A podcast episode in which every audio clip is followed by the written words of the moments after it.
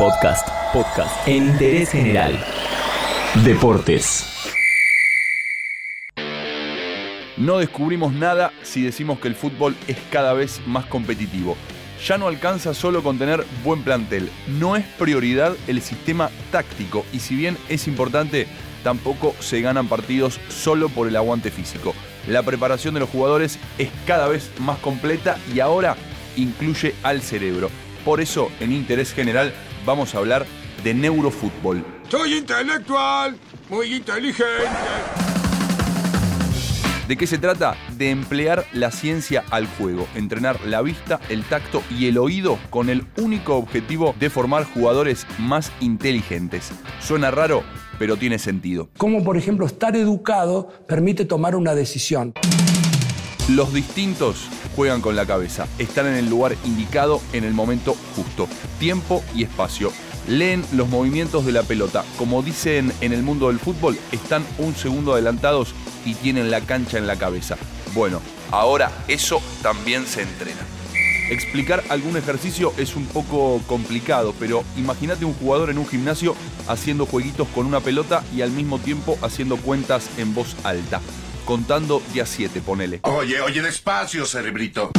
Hay muchos ejercicios. Otros pueden ser estar corriendo en círculo y ante una señal sonora tener que eh, tomar contacto con el balón. Llevar la pelota pegadita al pie, con la cabeza mirando al frente, a una pantalla que tira luces y mientras se conduce el balón, tener que decir en voz alta de qué color es la luz que se prendió. Bueno, ejercicios hay miles. Hacer pases con la pelota en los pies y al mismo tiempo con las manos, con una pelota de tenis, por ejemplo, o estar en el centro de un cuadrado conformado por conos y tocar al que larga una señal sonora. Son todas formas de trabajar los sentidos, de mejorar la concentración. La idea de los cuerpos técnicos es que este tipo de entrenamientos mejore la toma de decisiones de los jugadores, que encima se da con las pulsaciones a mil y tal vez en un segundo, que es el tiempo que tienen cuando tocan la pelota antes de que llegue un rival. Pelota contraria, Otamendi cabeció, la bajó, quedó abierta dentro del área. ¿Qué pasó ahí? Metía Messi, pero algo pasaba, ¿eh? Apareció Messi, la jugaron penal, lo dio. ¡Gol!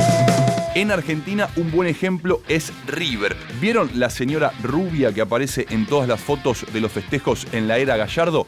Bueno, se llama Sandra Rossi, es médica, se especializó en deporte y se volcó a la neurociencia. Se encarga exclusivamente de mejorar la reacción de los jugadores. Digamos que mal no le va.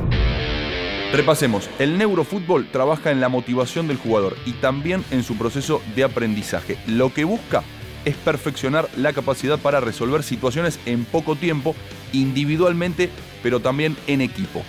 Pero neurofútbol no son solo ejercicios de gimnasio, también tiene técnicas más complejas y los resultados que se pueden lograr posta son increíbles. Desde el cerebro, por ejemplo, un cuerpo técnico puede saber si un jugador se recuperó de una lesión. Neuroimagen se llama esa técnica y los libros dicen que registra los campos magnéticos más débiles generados por las corrientes eléctricas dentro de las neuronas. Mami. La neurociencia también permite evaluar procesos cognitivos y de emociones.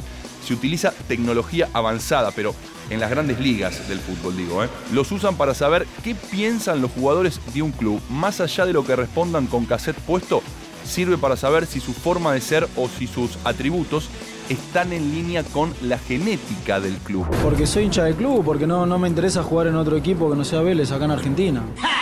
Pero ojo porque no solo se analiza jugadores, otros estudios vinculados al neurofútbol exponen que los circuitos cerebrales que se activan cuando una persona está enamorada también se activan en los cerebros de los seguidores cuando ven a sus equipos. Sí, de los hinchas. Aunque el fútbol ya es recontra redituable, eso supone que se puede potenciar mucho más mediante el conocimiento de las emociones de los consumidores.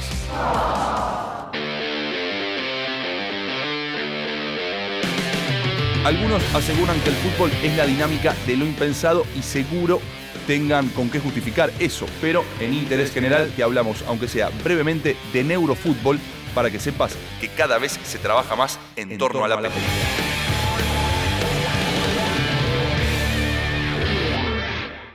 Entérate de esto y muchas cosas más y muchas cosas más en interésgeneral.com.ar.